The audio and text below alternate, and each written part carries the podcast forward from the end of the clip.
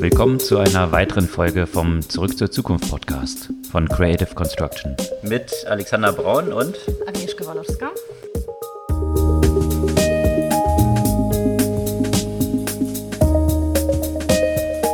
Was gab's Neues letzte Woche? Ich denke, der vergangenen Woche kann man wirklich eine Überschrift Plattform Wars geben, weil da gibt es Neues bei all den großen Amazon mit der neuen Fitness-Initiative sozusagen. Dann, was ich auch interessant fand, die Neuigkeiten bei Facebook und Oculus Rift, dass man Oculus nicht mehr ohne Facebook nutzen kann. Da können wir später auch noch mal ein bisschen einsteigen. Dann Apple, das wiederum Facebook blockt mit dem Update und auch Epic Games rausschmeißt.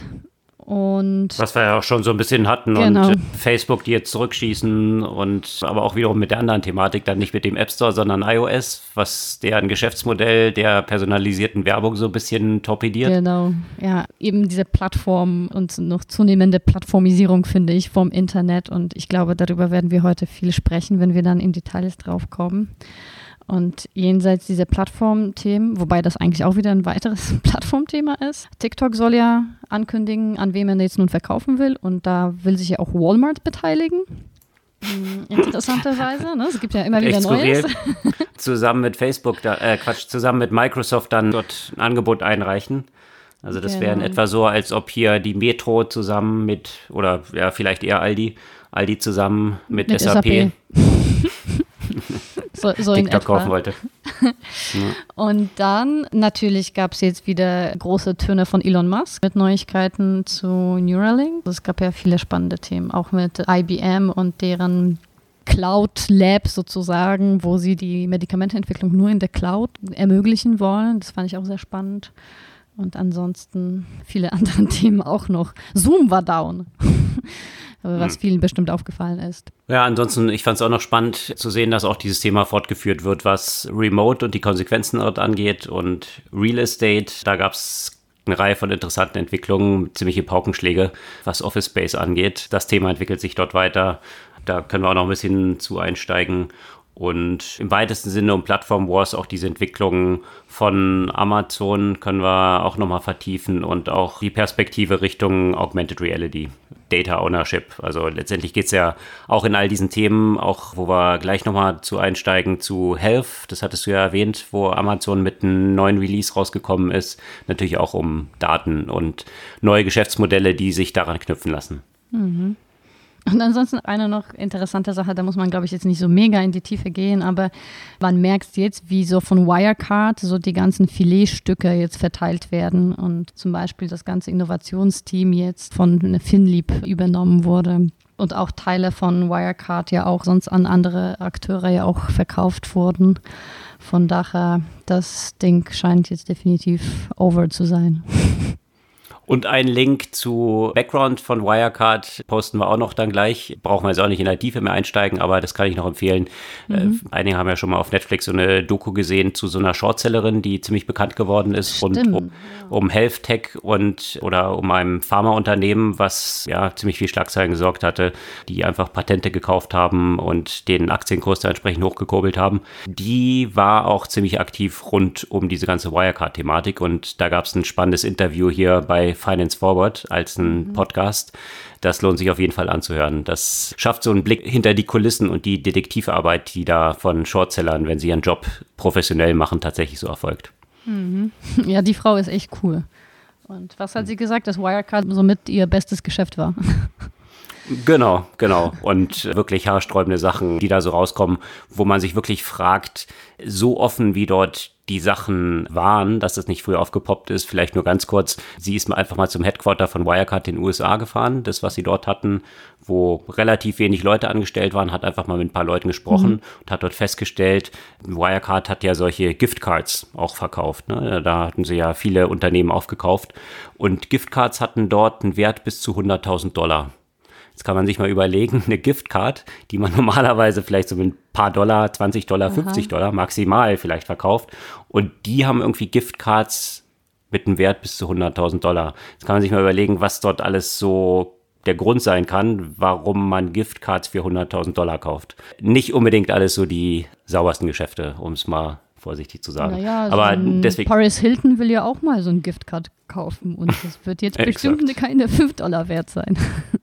genau. Also von daher, äh, das Interview lohnt sich auf jeden Fall anzuhören. Bei Finance Forward posten wir auch den Link. Mhm. Ansonsten, genau, bevor wir jetzt zu den tiefen Analysen sozusagen kommen, man kann uns natürlich abonnieren. Und wenn ihr uns noch nicht abonniert habt, dann tut das, empfehlt uns ja auch gerne weiter. Dann erfahren ja auch mehr Leute von unserem Podcast. Steigen wir in die Themen ein. Ja, wollen wir mit Amazon und Halo starten. Hm. Auf jeden Fall ein super spannendes Thema und eine große News. Mhm. Amazon will jetzt auch in Fit-Tech-Bereich einsteigen, auch mit einem eigenen Wearable. Das nicht nur Wearable, sondern kombiniert mit einer App, die nicht nur den Körper, sondern auch die Stimme analysiert. Dazu muss man ja auch sagen, dass Amazon, glaube ich, schon vor zwei Jahren mindestens, wenn ich mich recht erinnere, schon ein Patent angemeldet hat für eine Lösung, in, die in Richtung Health Tech geht, für die Alexa, die nämlich auch die Möglichkeit hatte, die Stimme zu analysieren und zu identifizieren, ob es sich da zum Beispiel um Husten oder Erkältung oder auch Depression handelt. Und dieses Patent fließt ja offenbar in dieses aktuelle Angebot, weil das ist nämlich auch ein Teil davon. Und ein anderer Teil davon ist eben ein Scan vom Körper, der wohl ja auch mit der Kamera die Möglichkeit hat, ja auch den Body Mass Index zu identifizieren. Also eben eine Weiterentwicklung eigentlich von dem, was diese ganzen Bekannten, ob es jetzt ein Fitbit ist oder die Apple Watch, die ja so ein, ein bestimmtes Set an äh, Daten messen. Das messen das die alle auch. Ja. Genau, Genau, mhm. aber das eben jetzt weitergeführt. Das ist so ein bisschen die Aussage davon Amazon, dass sie so ein holistisches Bild über die Gesundheit bekommen wollen oder dem Nutzer liefern wollen, wie auch immer, so dass man dann eben mit der Handykamera einfach so vier Bilder von sich macht und dann eben auch so den Fettanteil darüber dann über AI Bildanalyse dann wohl so die Aussage von Amazon recht treffsicher bestimmen kann und damit natürlich dann auch so die Entwicklung verfolgen kann, ob das entsprechend runtergeht, hochgeht und über den Tag verteilt dann über die Stimme eben gemessen wird, ob man jetzt irgendwie gut drauf ist, schlecht drauf ist und all diese Infos zusammenzuführen. Natürlich alles, und das betont Amazon, findet nur auf dem Device statt. Das heißt, es findet kein Austausch von diesen Daten zurück zu irgendwelchen Servern von Amazon statt, was auch Aha. wiederum so eine interessante Entwicklung ist, wiederum von Edge Computing dann sozusagen. Also wo finden solche aufwendigen Kalkulationen dann auch statt, die ja ziemlich wichtig sind im ganzen AI-Kontext, wenn es darum geht, auch eine Privacy zu gewährleisten. Also das ist so die Argumentation da von Amazon, weil es natürlich gleich vielen Kommentatoren eine ganze Menge Pushback dort gegeben hat, gesagt, super, Amazon weiß schon alles über sämtliche Einkäufe, die ich so tätige künftig dann auch noch im Detail meine gesamten Gesundheitsdaten. Und der nächste Step von Amazon, und in diese Richtung gehen sie auch schon, ist halt eine Gesundheitsversicherung oder ja, also die von sie daher ja auch schon dann, getestet haben, ne? Die haben das ja erstmal für die eigenen Mitarbeiter ja getestet und da wurde ja auch schon darüber gemunkelt, dass das dann ja auch irgendwann mal ausgerollt werden kann.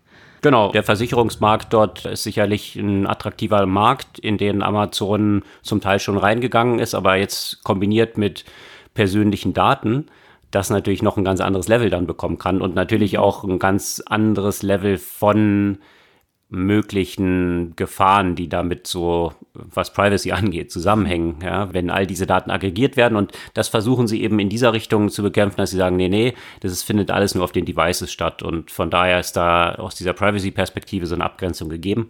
Muss man sich dann anschauen, auf jeden Fall finde ich einen interessanten Vorstoß. Es gab ja auch vor zwei Wochen News von einem Startup, die auch noch viel tiefer reingehen in Daten. Humanity heißt das. Ein Startup, ganz spannend, posten wir auch den Link hier, die eine recht üppige Finanzierung bekommen haben, die eben noch viel genauer, also man kann, glaube ich, da auch so Blutproben einschicken, sodass die viel holistischer dann auch noch die Gesundheit mhm. analysieren wollen. Ja. Das scheint sicherlich ein Thema zu mhm. sein, was immer mehr Zukunft hat mit personalisierter Medizin und Individualisierung von meinen Gesundheitsdaten. Das ist sicherlich das jetzt der minimal invasive erste Schritt von Amazon, den sie hier unternehmen. Ja, aber um nochmal auf die Privacy-Thema halt einzugehen, ja. Also ich frage mich, wie lange bleibt das und inwiefern ist es dann nur eine Option, weil natürlich hast du ja häufig erst dann als Nutzer den großen Mehrwert von den Daten, wenn die dann doch irgendwo verarbeitet werden und verglichen werden und dir basierend darauf ja auch Empfehlungen gemacht werden. Und das ist dann natürlich sofort auch dieser Schritt, wo ein entsprechender Austausch stattfinden wird. Und dann ist natürlich sofort die Frage, wie stark das ja auch verknüpft wird mit dem, was mir zum Beispiel auf Amazon empfohlen wird. Ne? Das ist halt so ein bisschen die Frage, was dann technisch möglich ist. Ich meine, auch im ganzen Kontext von Encryption hast du ja Möglichkeit, bestimmte Inhalte zu analysieren, ohne wirklich was genau über die Inhalte zu wissen, aber so über einen bestimmten String dann darüber, über die verschlüsselten Daten. Ob vielleicht in diesem Kontext es dann auch möglich ist, unterschiedlich von unterschiedlichen Nutzern verschlüsselte Informationen zu vergleichen, um damit Aussagen zu machen, die eben ihren Wert erst dadurch bekommen, dass sie halt mit einer großen Anzahl von anderen Nutzern verglichen werden. Hm. Könnte ich mir vorstellen. Da müsste man sich technisch mal noch ein bisschen tiefer einsteigen. Da müsste man auf jeden Fall ins Detail, genau, ins das ganze Privacy-Konzept ins Detail einsteigen, ja. Wo wir gerade äh, Amazon hatten, gab es auch noch eine andere Entwicklung. Hast du in der letzten Zeit mal was bei Amazon bestellt? Ich versuche das ja zu verhindern in der letzten Zeit, um so ein paar anderen Plattformen auch mal eine Chance zu geben, äh, Geld zu verdienen, ja. Also mehr der Pull-Faktor als Push, also weniger, weil dich Amazon so nervt und du Angst hast von der Macht von Amazon, sondern mehr, weil du andere unterstützen willst, jetzt auch so genau, Corona-bedingt. Ja, äh, okay. Ja. Mhm. Ja, ich habe letztens mal wieder was bestellt und mir ist dabei aufgefallen, dass dort in diesen Bestätigungs-E-Mails, die man bekommt, nur noch der Betrag drin steht. Also steht nicht mehr das Produkt drin, was man bestellt hat. Und das hat mich so ein bisschen stutzig werden lassen und ich habe dann einen super spannenden Artikel gefunden, der so ein bisschen in die Tiefe eingeht, was da eigentlich dahinter steckt. Und wenn man jetzt so Amazon sich anschaut, die immer sagen Customer First und guten Customer Service, natürlich findet man die Informationen online in seinem Account, welche Produkte man bestellt mhm. hat, aber wiederum eben nicht in diesem Bestätigungsmails, was natürlich die Frage aufwirft, warum ist das so? Und ja, ist ja klar, warum das so ist. Ja, exakt, die Erklärung ist ziemlich einfach und es geht wieder drum um Datenhoheit letztendlich, weil mhm. wenn man diese E-Mails dann entsprechend bekommt, ob ich die jetzt bei Gmail bekomme, wo Google dann ja den Blick drauf hat, aber es gibt auch natürlich auch viele andere Provider, die ein Scraping von den E-Mail-Daten machen, um dann diese Daten anonymisiert weiter zu verkaufen. Und zwar insofern, als es natürlich für Brands sehr interessant ist zu schauen, was für eine Loyalty gibt es dort zu mhm. ihren Produkten und dafür sind sie bereit, ziemlich viel Geld zu zahlen. Und das ist dann wiederum das Geschäftsmodell von vielen diesen Free-E-Mail-Providern. Natürlich hat man also sein gratis Postfach und freut sich, cool, früher muss man für E-Mails irgendwie zahlen, jetzt hat man ein Gigabyte, zwei Gigabyte, was immer du willst, weil natürlich aus diesen Daten monetarisierbare Informationen gezogen werden können. Und da möchte Amazon jetzt einen Riegel vorlegen. Ich weiß nicht, ob es ihnen da in erster Linie um die Privacy der Nutzer geht oder halt, wie man vermuten kann, wahrscheinlich auch eher um ihr eigenes Geschäftsmodell. Und das ist schon sehr spannend und diesen Artikel kann ich wirklich nur jedem ans Herz legen, weil der noch viel tiefer einsteigt in diese ganzen Entwicklungen, die dahinter stecken. Also da geht es um die Macht von Plattformen, um die Macht von solchen Anbietern wie Amazon, die auf einer Plattform wie AWS, was ja deren Cloud-Lösung ist, einen großen Teil des Internets eigentlich treibt, ja. Viele der größten Websites mhm. laufen auf AWS und damit hat Amazon natürlich auch ziemlich detaillierten Einblick in die Nutzungszahlen auch von unterschiedlichen potenziellen Wettbewerbern auch. Und das hat, hat Amazon natürlich auch im eigenen Store, wo man viele Merchants hat, die jetzt nicht direkt von Amazon sind, sondern Amazon nur als Plattform verwenden, wo es ja auch schon viele Diskussionen drum gibt, wenn Amazon diesen detaillierten Einblick hat und jetzt sieht, dass eine bestimmte Produktkategorie nach oben schießt, stellen sie die Produkte dann selber her. Also dieser Wettbewerb auf der eigenen Plattform.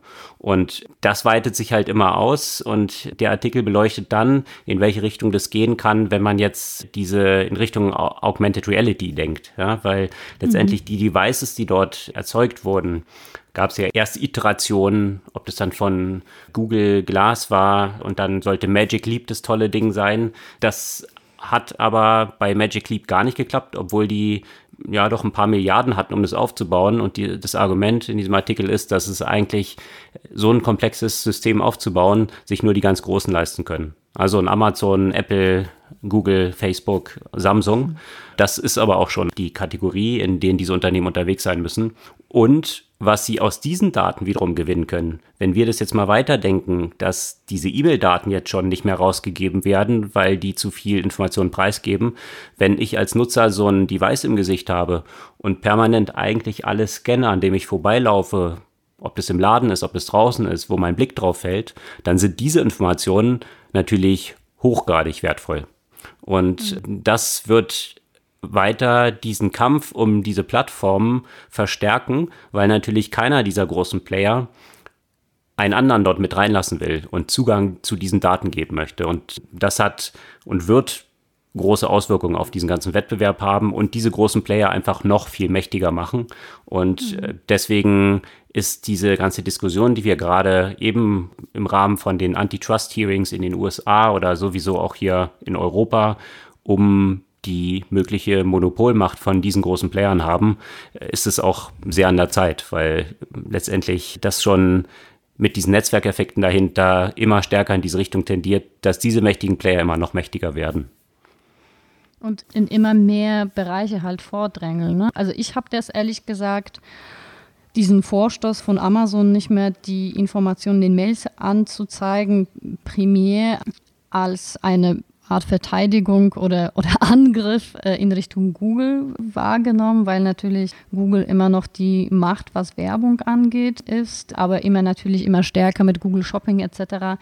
auch in das Territorium vom Amazon halt einsteigt und Amazon wiederum sich zu einem der größten Werbebetreiber sozusagen auch wiederum entwickelt. Und äh, da gibt es ja auf vielen Ebenen ja auch Konkurrenzkämpfe. Und dann natürlich haben ja auch Facebook und das ganze Umfeld von Facebook mit Instagram und so weiter ja auch realisiert, dass die zwar auch diese viele Daten haben und auch an der Werbung verdienen, aber bisher noch nicht in den Direktverkauf eingestiegen sind und auch das wollen sie zunehmend ändern. Ne? Also Facebook hat ja auch immer stärker diese E-Commerce-Initiativen ja gepusht und jetzt soll es viel mehr bei Facebook und Instagram Shopping geben, auch Live-Shopping, was man sich so ungefähr so ich habe das Gefühl, diese ganzen Live-Shopping in Stories, das ist so wie diese ganzen Fernsehshopping, wie sie alle heißen, äh, nur jetzt auf Social Media. Also es wirkt irgendwie total ähnlich und ist ja auch zum Beispiel in China ja auch irgendwie gang und gäbe. Das ist ja die, die chinesische Variante von TikTok ist ja quasi eine reine Live-Shopping-Maschine mehr oder weniger. Und äh, das ist übrigens ja auch, munkelt man ja auch einer der Gründe, warum Walmart da bei TikTok einsteigen wollen, eben wegen dieses ganzen Live-Shopping. Ich finde es schon spannend zu sehen, diese Entwicklung, äh, die jetzt immer stärker auf Konflikte rausläuft. Also, weil bisher, ich meine, äh, wenn man jetzt so Ende der 90er, Anfang 2000er zurückschaut, dann hatte man eben Amazon als einen Online-Buchladen, ja, Google als eine Suchmaschine und irgendwie Facebook dann, als sie dann mal dazu kamen, irgendwann dann als das Social Network. So. Und jetzt wachsen alle in alle Richtungen. Mhm. Apple natürlich äh, nicht zu vergessen noch in dieser ganzen Nummer. Und Absolut. dringen damit natürlich immer mehr in die angestammten Geschäftsfelder der anderen vor. Wie du es gerade beschrieben hast, Facebook mit lauter Shopping-Sachen plötzlich, also wird es eine E-Commerce-Plattform, umgedreht Amazon mit eigenen Search, wird viel mächtiger als Google Search vielleicht früher oder später. Zumindest ist es das schon in allen Searches rund um Shopping. Also mhm. da findet für einen Großteil der Nutzer mittlerweile, zumindest in den USA, aber ich glaube in Deutschland auch, in Deutschland kenne ich die Zahlen aber nicht so, die Journey, wenn ich einkaufen gehe, bei Produktsuche zunächst bei Amazon statt und nicht mehr über Google. Mhm. Und die Entwicklung, dass sie damit immer mehr auf Konfrontationskurs zueinander laufen, weil sie plötzlich in den gleichen Gewässern fischen, die äh, scheint jetzt gerade so ein bisschen zu eskalieren. Und mhm. das äh, sieht man auch an Apple und Facebook, die jetzt so aneinander geraten sind. Und zwar hatten wir das ja schon vor einer Woche, äh, nicht vor einer Woche, vor, vor einem Monat mal kurz behandelt gehabt diese ganze Entwicklung um das neue iOS, was mhm. jetzt im September rauskommen soll von Apple, iOS 14, was weitere Privacy-Features hat. Und äh, diese Privacy-Features sind, dass wenn bestimmte personalisierte Daten abgefragt werden von einer App, dass man dafür eine Anzeige, also so ein Bestätigungsmessage bekommt, ob man diese personalisierten Daten teilen möchte. Und diese Daten dienen eben dazu, und so ist es dann dort auch formuliert, personalisierte Werbung auszuspielen. Und da ist natürlich jetzt die Erwartung groß, dass die meisten Nutzer dann natürlich auf Nein klicken werden, wenn sie so aktiv gefragt werden, was zum Kollaps von dem personalisierten Advertising-Model führen kann, so wie wir es heute mhm. haben. Und da ist natürlich Mark Zuckerberg jetzt in der vergangenen Woche ziemlich auf die Barrikaden gegangen und versucht dagegen Apple Sturm zu laufen. Also das sind schon interessante Entwicklungen, aber natürlich mit tiefgreifenden Konsequenzen für all die Player dahinter. Also wenn ich eine App habe, die über Werbung monetarisiert, und ich plötzlich keine personalisierte Werbung mehr machen kann darüber, indem ich halt dieses Advertising-Kit von Facebook eingebaut habe, ja, dann bricht mir ein Großteil meiner möglichen Monetarisierung weg, weil nicht personalisierte Werbung so gut wie wertlos ist. Ja. Mhm. Und das hat man im vergangenen Jahr schon auf Safari gesehen. Da ist es ja quasi so ein bisschen vorgezogen worden, dass Apple dort viele Sachen nicht mehr zulässt und damit gehen sie natürlich frontal gegen Facebook ja, das Geschäftsmodell von Facebook vor, aber auch von Google. Und gab auch einen interessanten Artikel, dass Apple wohl, gibt es eine Reihe von Indizien dazu, auch daran arbeitet, seine eigene Suchmaschine jetzt aufzubauen und damit dann so ein, was man vielleicht schon mit DuckDuckGo ja hat, als so eine privacy-fokussierte Suchmaschine, die eben keine personalisierte Werbung ermöglicht, sowas selber aufzubauen. Also ein interessanter Konflikt da wünsche ich denen viel Spaß, weil ich glaube, gegen Google anzukämpfen haben schon einige versucht. Klar, und es sind natürlich auch die wirtschaftlichen Interessen, die Apple ja dann immer so vorgehalten wurden, weil die kriegen ja jedes Jahr zweistellige Milliardenbeträge von Google dass mhm. ihre Suchmaschine auf den Devices, also jetzt auf, auf den Apple Devices oder iPhones und äh, iPads, mhm. Default-Suchmaschine in Google ist. Und das, das, erinnert mich so ein bisschen an das Thema Maps. Weißt du noch? Das war ja mm. so lange Zeit. Genau. Dass man da keine Google Maps hätte, sondern diese beschissenen Apple Maps. Entschuldigung. Mm. Ja. Irgendwann mal müssen sie einlenken. Ja. Ja, wird man sehen, aber auf jeden Fall sieht man halt dort dran, diese Konflikte, die dort auftreten und Apple hat genug Geld in der Kasse, dass sie sich jetzt nicht sagen müssen, okay, ich brauche diesen Klar. zweistelligen Milliardenbetrag da von Google. Wenn ich mhm. Google direkt schädigen kann, indem ich halt so einen Konkurrenten so das Wasser abgrabe und meine Story, die ich eh die ganze Zeit erzähle, dass die Privacy meiner Nutzer mir so wichtig ist, aber gleichzeitig nehme ich dann einen zweistelligen Milliardenbetrag von Google, die doch angeblich so böse sind, weil sie die personalisierten Nutzerdaten, also die Story hat so ein bisschen Löcher und Apple kann sich das durchaus leisten, diese Löcher zu stopfen. Und jetzt gucken wir mal, ob tatsächlich jetzt eine eigene Suchmaschine dabei rauskommt und wenn ja, ob die irgendwie Google auch das Wasser reichen kann. Und wenn wir jetzt noch bei Apple bleiben, auch Themen, die wir ja alle bereits angesprochen haben, aber das geht ja, das eskaliert ja auch wieder immer weiter. Apple hat zum Beispiel eben das Update von Facebook geblockt, von der Facebook-App, in der quasi explizit die Apple-Marge quasi angesprochen wurde und als Steuer sozusagen benannt wurde.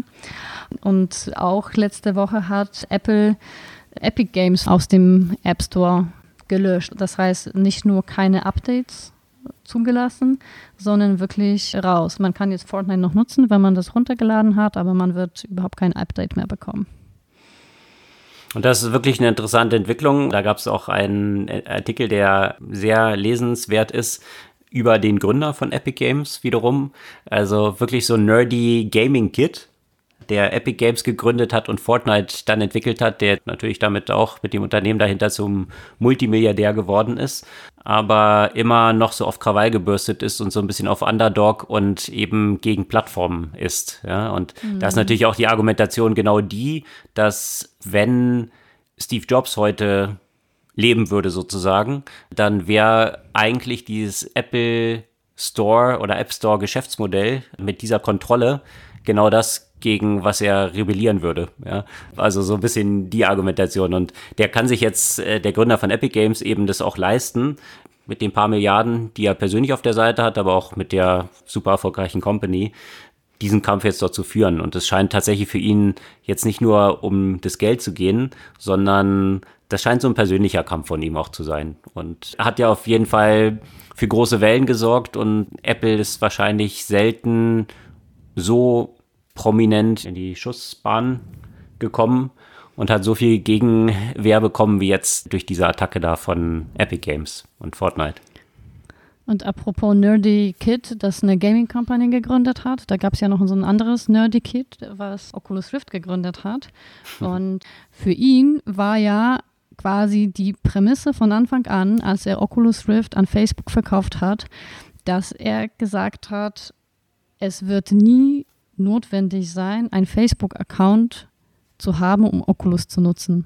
Und das war quasi so eine der Kernaussagen, die er von Anfang an gemacht hat. Der ist nun mal schon lange nicht mehr bei Oculus oder entsprechend auch bei Facebook. Und das ist jetzt tatsächlich so weit gekommen. Also auch hier das Thema Plattform und das Thema eben bestimmte Entwicklung nur unter bestimmten Bedingungen zur Verfügung zu stellen und auch hier das Thema Daten und nämlich, nämlich Oculus kann jetzt auch tatsächlich nur mit einem Facebook-Konto verwendet werden. Ja, das äh, ist ja sowieso eine Entwicklung, wo jeder der großen Akquisitionen oder der Gründer von großen Akquisitionen von Facebook, also sprich WhatsApp und Instagram, die ja alle im Zwist dann eigentlich gegangen sind, weil mhm. genau diese Versprechungen, die Facebook gemacht hatte, dass sie komplett unabhängig bleiben, dass ihre Daten oder die Daten der Nutzer ähm, nicht aggregiert werden und gemeinsam Profil gemacht werden und so eine Reihe von solchen Aspekten, die alle dann mittelfristig eben nicht eingehalten wurden und ja, die heute wahrscheinlich nicht mehr so das Unternehmen verkauft hätten. Also ich weiß nicht, ob diese 20 mhm. Milliarden, die nicht doch dazu bewegt hätten, aber natürlich sind sie irgendwie im Zwist gegangen und schauen jetzt so ein bisschen ärgerlich auf diese ganze Entwicklung zurück. Ich frage mich dann aber jetzt bei Oculus, wie häufig das jetzt genutzt wird, weil so der mega Runaway Success ist das ja, um es mal vorsichtig mhm. zu formulieren, ja nicht geworden. Ne? Nee, ist das sicherlich nicht. Ich sehe das immer noch als Work in Progress, mm, äh, um ehrlich zu sein. Ja, also ich meine, das war ein Unternehmen, das damals oder ein Spielzeug, das für eine bestimmte Zielgruppe halt entwickelt wurde. Und es gibt natürlich auch gerade in dem Gaming-Bereich immer noch eine große Fan-Community, die mhm. natürlich schon zu dem Zeitpunkt ordentlich pisst war, als sie erfahren haben, dass von ihnen geliebte Unternehmen an, an das böse Facebook verkauft wurde. Ja?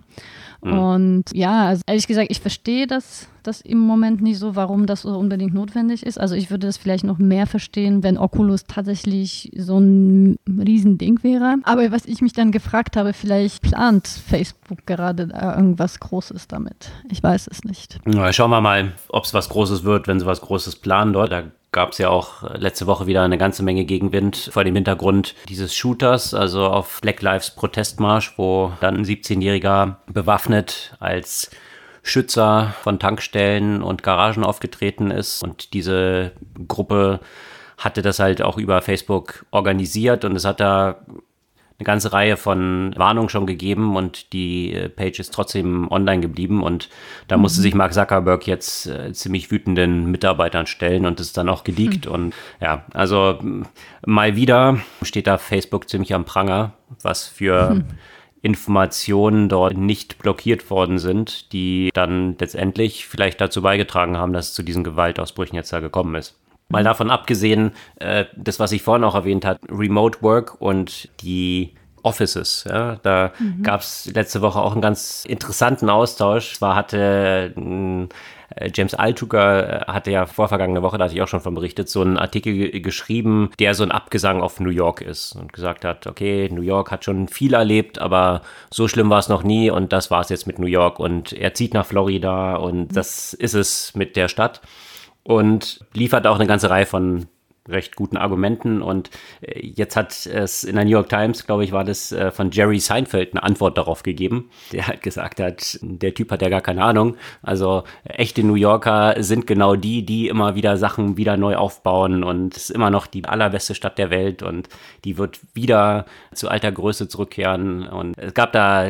ziemlich, ziemlich einen Austausch, hat für viel, viel Aufmerksamkeit in äh, den ganzen Social Media gesorgt. Gerade mit mhm. Jerry Seinfeld natürlich auch, der ja entsprechend Prominenz hat, auch Milliardär ist und eine ganze Menge Immobilien in New York hat, weswegen er wahrscheinlich jetzt auch ziemlich hofft, dass es auch wieder nach oben geht. Aber davon abgesehen hat jetzt Pinterest bekannt gegeben, die sollten in San Francisco ein neues Headquarter beziehen. Ja, riesiges Swanky, wie es halt für solche Top San Francisco Silicon Valley Companies für seine Mitarbeiter ein riesiges neues Headquarter. Und die haben jetzt 90 Millionen gezahlt, nur um aus dem Vertrag rauszukommen, um mhm. dieses neue Headquarter gar nicht beziehen zu müssen. Und der Hintergrund ist Remote Work. Dass halt Pinterest gesagt hat, sie planen jetzt eigentlich ganz anders. Sie glauben nicht mehr, dass es in Zukunft halt diese Art von Office Spaces noch geben wird oder sie die noch benötigen. Und deswegen zahlen sie jetzt 90 Millionen to break the lease sozusagen, um aus der aus dieser äh, Verpflichtung dort rauszukommen. Und das ist mhm. schon für so ein, so ein großes Unternehmen, ähnliche News gab es jetzt von BP aus London, mhm. die jetzt dort ihr Headquarter verkaufen, um das noch die nächsten zwei, drei Jahre so zurückzumieten, aber kontinuierlich so ein Downsizing dort zu machen und das dann innerhalb von ein paar Jahren dann auch sich komplett äh, daraus zurückzuziehen. Und das, mhm. das, sind jetzt nicht irgendwelche kleinen Unternehmen, äh, schon große Unternehmen, also BP mit 6500 Mitarbeitern da in London. Äh, wenn man sich das mal überlegt, was das für Commercial Real Estate bedeutet, das sind wahrscheinlich jetzt erst so die Anfänge davon. Es gab von KPMG eine Studie jetzt oder eine Umfrage unter CEOs. Da gehen 69 Prozent davon aus, dass sie ihre Office Spaces reduzieren werden. Also 70 Prozent der befragten CEOs, sie hatten da über 300 CEOs jetzt befragt, gehen langfristig davon aus, jetzt weniger Office Space zu nutzen und zu benötigen und eben stärker remote zu arbeiten. Und das ist äh, schon eine spannende Entwicklung für die, für die Städte, was es dann halt bedeuten kann. Ja? Commercial Real Estate sowieso und allem, was da dran hängt. Für die Städte, aber auch für die Unternehmen, die in diesem Bereich der Remote Work äh, auf einmal ordentlich Umsatz generieren können. Und da von Zoom haben wir ja mehrere Male berichtet. Von Zoom gab es ja mal eine andere News, waren äh, mehrere Male down was natürlich auch dazu geführt hat, dass einige auf einmal sich irgendwie neue, neue Möglichkeiten dafür suchen mussten, zu Videokonferenzen durchzuführen. Aber die noch viel spannendere Nachricht fand ich, ist, dass Mural eine äh, ordentliche Finanzierungsrunde von 180 Millionen Dollar ähm, geraced hat. Und äh, Mural ist ein Startup für so eine visuelle Kollaboration. Das heißt, man kann, wenn man sich jetzt so einen Workshop vorstellt, so einen Innovationsworkshop zum Beispiel, den man ja auch immer wieder mal durchführt mit Post-its und Whiteboards und zusammen Ideen entwickeln, das ist etwas, was immer noch im virtuellen Space relativ äh, schwierig ist. Und äh, da ist Mural eine, muss man sagen, ziemlich, ziemlich gute Lösung, die, die diese Art der Zusammenarbeit tatsächlich am nächsten kommt und diese Kollaborationsmöglichkeiten, äh, sei es für Design Thinking, sei es für einfach mal eine schnelle Entscheidungsfindung, einfach äh, viel besser anbietet, als jetzt einfach irgendwie Videocalls, in denen man einfach nur diskutiert. Ja, das ist schon faszinierend zu sehen, äh, wie jetzt solche Unternehmen da natürlich absolut im Aufwind, die diese Remote Work noch effektiver und ja noch besser das tatsächlich Zusammensein ersetzen können. Also die, die haben jetzt einen großen Boom und da gab es eben, jetzt wurde Mural und Zoom erwähnt hat, das letzte Woche auch ein Artikel, der dann überschrieben war, dass Zoom jetzt quasi systemrelevant geworden ist, weil hm. Alle darüber arbeiten und sich darüber austauschen. Gab es natürlich gleich ein paar Antworten dazu, die gesagt haben, totaler Quatsch. Zoom ist nicht systemrelevant. Es gibt ja zig äh, Companies, die was ähnliches machen, aber das Internet ist systemrelevant. Ja. Und, äh, und da genau diese Problematik, dass der Zugang zum Internet immer noch sehr ungleich verteilt ist. Und mhm da gab es dann so Bilder von irgendwelchen Kids, die dann in den USA auf dem Boden, auf dem Parkplatz beim Dunkin' Donuts saßen, um an ihren äh, Schulstunden teilnehmen zu können mit ihrem Laptop, weil sie zu Hause kein Internet haben. Und das verstärkt natürlich noch diesen Divide von, diesen Klassendivide, den man dort hat, noch weiter, dass die Leute, die äh, sich sowieso leisten können, die natürlich überhaupt kein Problem haben, dann über Internet auf alles zuzugreifen, das aber jetzt nicht so für alle der Fall ist. Was ist natürlich dann, wenn Schule plötzlich nur noch darüber stattfindet, dann für Leute, die sowieso schon gesellschaftlich schlechter gestellt sind, dann noch größere Schwierigkeiten haben, gleichwertige Ausbildung überhaupt zu bekommen. Also das macht nochmal deutlich, wie existenziell Internet und ein guter Internetzugang dort geworden sind. Da gab es auch einen spannenden Artikel dazu, wie jetzt eben, das hatten wir letzte Woche auch diskutiert, wie sich diese ganze College-Ausbildung auch verändert, mhm. weil natürlich in Zeiten von Corona die Universitäten nicht mehr den normalen Betrieb ausführen können, sondern es auch jetzt viel remote stattfindet. Da gab es jetzt einen längeren Artikel dazu, wie Studenten sich teilweise jetzt irgendwelche Häuser gemeinsam gemietet haben, um dort gemeinsam Remote Work zu machen. oder an diesen Unis, äh, an den Seminaren teilzunehmen, um doch noch so ein bisschen was wie Studenten-Experience zu haben. Nicht nur bei ihren Eltern zu Hause zu sitzen und so ist ein ganz neuer Need für Airbnbs plötzlich aufgekommen, wo sich verschiedenste College-Kids dann gemeinsam in äh, irgendwelche Airbnbs einmieten zum Beispiel in Hawaii, um an irgendwelchen Kursen an der Universität weit entfernt dran teilzunehmen. Also die, diese Ortsgebundenheit dann auch wiederum ganz neue Potenziale dann schafft, wo die Studenten sagen, ah cool, ich wollte schon immer mal dort und dort leben, trotzdem an der Uni studieren und dann nehmen wir uns ein Haus gemeinsam und äh, kreieren dort so ein bisschen Studentenleben. Also auch eine mhm. interessante Entwicklung. Eine, eine weitere interessante Entwicklung, davon haben wir berichtet, als der Elon Musk das das erste Mal vorgestellt hat. Ich finde es halt immer wieder lustig, weil, weil das natürlich wieder etwas ist, was wieder belächelt wird, genauso wie Tesla belächelt wurde, wie, wie quasi fast alle, wie Starlink, also wie eigentlich alle Ideen von Elon Musk erstmal belächelt wurden oder immer noch belächelt werden. Und mittlerweile hat er mit denen irgendwie richtig viel Kohle gemacht und auch einige Industrien verändert.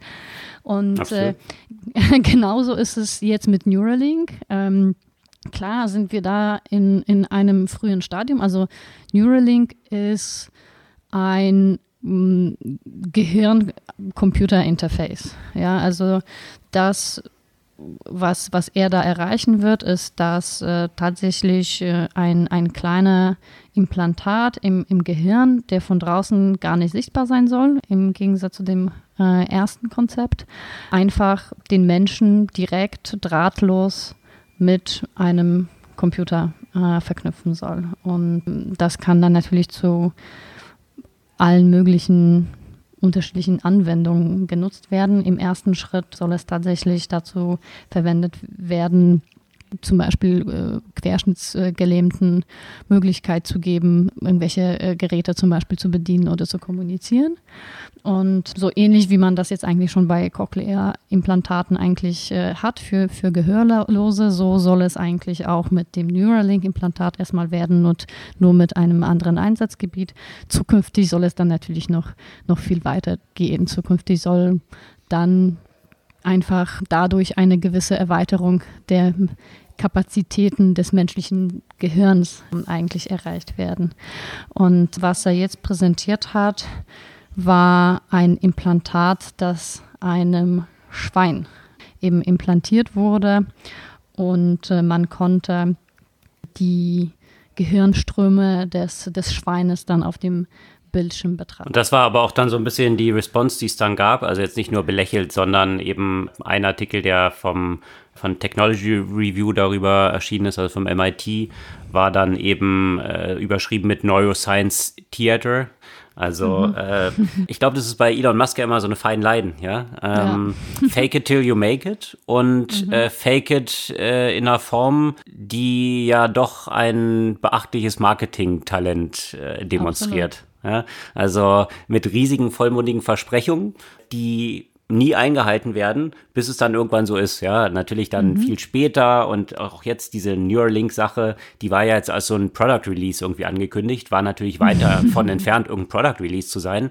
Es war ein ziemlich marginales Update mit einer Animation, wie dann irgendwie dieser Computer auch aus oder dieses Device, was dann ein Loch in die Schädeldecke bohrt, um diesen, dieses Implantat dann einzusetzen, sah irgendwie ganz schick aus. Aber es war jetzt noch nicht so viel Greifbares und auch diese, diese Ströme, die man jetzt da von dem Schwein messen konnte, das gibt's auch schon seit Jahren. Von daher ist es aber natürlich wieder ein, diesem Talent von, von Elon Musk zuzurechnen, dass er die gesamte Presse in äh, Aufregung versetzt hat und schon eine Woche davor äh, sämtliche Blätter davon geschrieben haben, oh, in einer Woche wird jetzt Neuralink das angekündigt. Und dann kam dann halt so ein bisschen, ja, laues Lüftchen eigentlich so raus, ja. Gucken wir mal, wohin das geht. Also es ist auf jeden Fall eine spannende Entwicklung. Und ja, wenn einer das so lang faken kann, bis es dann plötzlich doch der Realität entspricht, dann sicherlich Elon Musk. Ja, da hat er am Ende ja auch angekündigt, dass ja das ganze Theater ähm, hauptsächlich dafür äh, da war, um neue Mitarbeiterinnen und Mitarbeiter äh, zu, zu akquirieren. Auch hier ist natürlich sofort der, so der Größenwahnsinn. Ne? Die haben jetzt im Moment 100 Mitarbeiter und die wollen in kürzester Zeit auf 10.000 wachsen.